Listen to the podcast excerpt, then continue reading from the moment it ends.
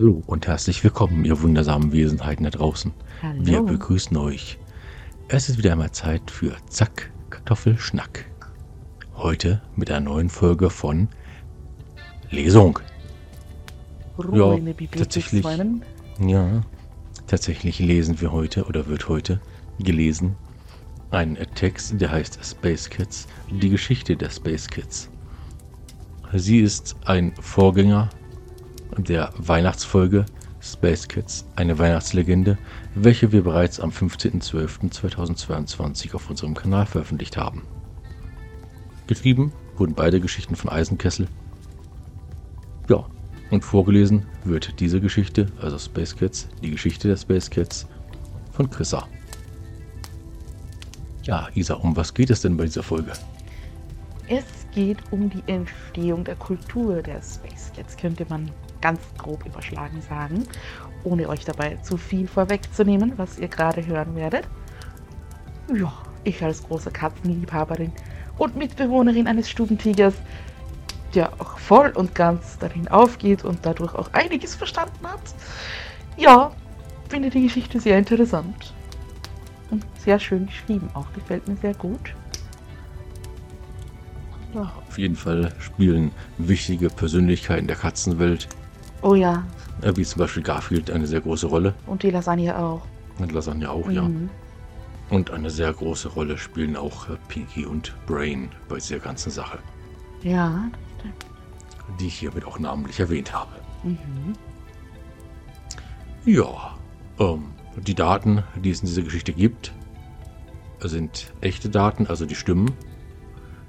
Und äh, ja, wir äh, wünschen euch viel Spaß bei dieser Folge und verabschieden uns jetzt schon, weil wir uns gesagt haben, wir wollen nach der Folge nicht mehr reinreden, sondern ihr könnt es euch anhören und danach, wenn es fertig ist, also die Geschichte, dann äh, könnt ihr ausmachen. Ganz Oder die nächste anhören, wie ihr wollt. Mhm. Wie es euch freut. Es wird auch demnächst noch weitere Space Cats Geschichten geben, die nach und nach eingelesen werden. In diesem Sinne würde ich sagen, möge die Kartoffel wachsen. Mach's gut. Bye Viel Spaß bye. mit dieser Folge und tschüss. Die Geschichte der Space Cats. Was sieht man als erstes, wenn man einen Bauernhof betritt? Nein, ich meine nicht das Haus. Nein, auch nicht den Stall. Den Bauer meint ihr? Hm, ja, ab und zu auch den. Stimmt schon. Meine ich aber nicht. Nein, ich meine Katzen. Es gibt kaum einen Bauernhof ohne Katzen. Die fressen ja nicht nur Ratten und Mäuse. Nein, Sie sind auch noch ganz lieb und knuddelig. Aber lasst mich von vorne beginnen. Also, am Anfang gab es das Nichts. Ja, ja, das ist zu weit vorne. Gebe ich zu, klar. Also noch einmal, an unseren Anfang gab es Mäuse. Viele Mäuse. Das störte die Menschen. Somit begannen sie, etwa um 1970, Versuche an diesen teilweise recht schlauen Tieren vorzunehmen. In einem Tierversuchslabor gelang dann 1993 der Durchbruch. Man erschuf eine überaus intelligente Maus und eine mit, sagen wir mal, weniger Gehirn. Die intelligente Maus wurde durch einen Fehler auch sehr ambitioniert und die andere Jedenfalls begannen damals ein Abend Versuche, die Weltherrschaft zu erlangen. Die Menschen wussten nicht, wie dies passieren konnte und woher diese Versuche stammten. Die Geheimdienste waren am Ende ihrer Nerven, als sie herausfanden, dass zwei Mäuse aus einem Tierversuchslabor dafür verantwortlich waren. Um die Öffentlichkeit nicht zu beunruhigen, bat man einen berühmten und erfolgreichen Regisseur und Produzent darum, diese Versuche zu überspielen. 1995 war dadurch eine TV-Zeichentrickserie für Kinder entstanden, welche am 1.10.1995 das erste Mal in den USA ausgestrahlt wurde. 1997 dann auch in Deutschland und im deutschsprachigen Europa. Doch die Bemühungen der beiden Mäuse endeten nicht. Schlimmer noch, sie nahmen zu. Somit wurde 1996 begonnen, die gleichen Experimente an Katzen durchzuführen. Das führte 2001 zum Durchbruch. Die erste genetisch veränderte Überkatze war geschaffen. Die Anführerin der Space Cats heißt Peter.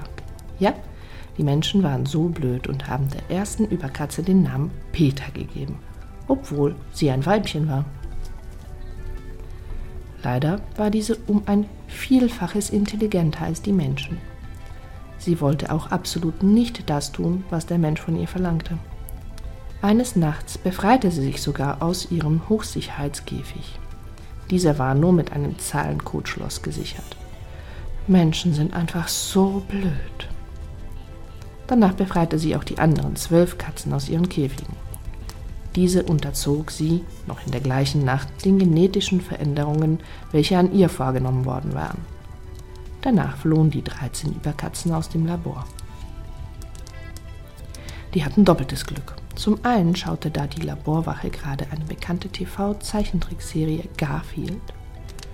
Das lenkte die Wache so weit ab, dass das Treiben der Überkatzen unbemerkt blieb. Zugleich lernten sie auf diesem Wege die Figur kennen, die ihre Kultur prägen sollte wie keine andere. Garfield höchstpersönlich selbst. Die Katzen waren so interessiert an diesem Lasagne fressenden Kater, dass er ab diesem Zeitpunkt ihr Gott wurde. Ja, sie begannen sogar, ihn zu verehren, ihm Monumente zu errichten und ihm nachzueifern. Die unwissenden Menschen bemerkten gar nicht, wie sich im Verborgenen eine zweite Macht manifestierte, die der Überkatzen. Zum Glück für die Menschen verschwand schon bald die dunkle Bedrohung durch die beiden Labormäuse. Sie waren im Vergleich mit den Überkatzen nicht schlau genug, um für Nachfahren zu sorgen oder weitere Labormäuse umzuwandeln. Naja, vielleicht war der Schlauere von den beiden auch einfach zu machtbesessen, sodass er niemanden neben sich dulden wollte. Aber wie gesagt, die doppelte Bedrohung bestand nicht lange. Labormäuse leben einfach nicht sehr lange und so erledigte sich die erste Bedrohung der Menschen 2004 selbst. Die Geheimdienste feierten ihren Erfolg aus Fehl- und Falschinformationen. Das Experiment an den Katzen geriet in Vergessenheit und bald schon konnte sich kaum noch jemand daran erinnern. Daran waren die Überkatzen nicht ganz unschuldig. Wer vergisst zumindest für den Moment nicht alles, wenn sich eine Katze an einen schmiegt und so verstaubten alte Akten zu dem gescheiterten Projekt in den Kellern und Archiven des alten, stillgelegten Tierversuchlabors. Zwischenzeitlich vertuschten die Katzen aber nicht nur ihre Existenz, sondern sie manipulierten Wissenschaftler, indem sie ihnen Formeln zuspielten, Ideen in den Kopf pflanzten und so taten, als würden sie diese als ihre Herrchen und Frauchen ansehen. Damit das nicht auffallen konnte, gingen die Katzen auch zu anderen Menschen und lebten bei und unter ihnen. Diese bemerkten die Infiltration nicht einmal, sie wollten sogar eine Katze haben. Im Geheimen bauten die Katzen auf Area 51 ein Raumschiff, das einen Teil von ihnen wegbringen sollte. Im August 2013 bestätigte der US-amerikanische Geheimdienst CIA die Existenz dieser Anlage, um die sich schon so lange Gerüchte bildeten. Die Katzen waren zu diesem Zeitpunkt schon lange weg. Nur ihre zerstörten Testprojekte konnten von den Menschen gefunden und analysiert werden. Diese dachten tatsächlich, dass diese Testprojekte von Außerirdischen, welche dort gelandet sind, geschaffen wurden. Die Menschen sind wirklich sehr dumm. Die Katzen hatten nach ein paar Jahren Flug durch das Weltall einen neuen Heimatplaneten in der Milchstraße gefunden. Diesen nannten sie Lasagne Prime. Der Garfield-Kult konnte hier richtig erblühen. Seither fliegen die Katzen einmal im Jahr zur Erde zurück, um dort Artgenossen einzusammeln und neue sowie alte Garfield-Folgen aus dem Internet zu laden. Erst später fand die Menschheit heraus, dass einige großen Werke maßgeblich von den Überkatzen, welche sich lieber als Space Cats bezeichnen, beeinflusst wurden. Zum Beispiel brachte eine Band 1995 das Lied Spaceman heraus. Der ursprüngliche, unveröffentlichte Titel war jedoch Space Cat.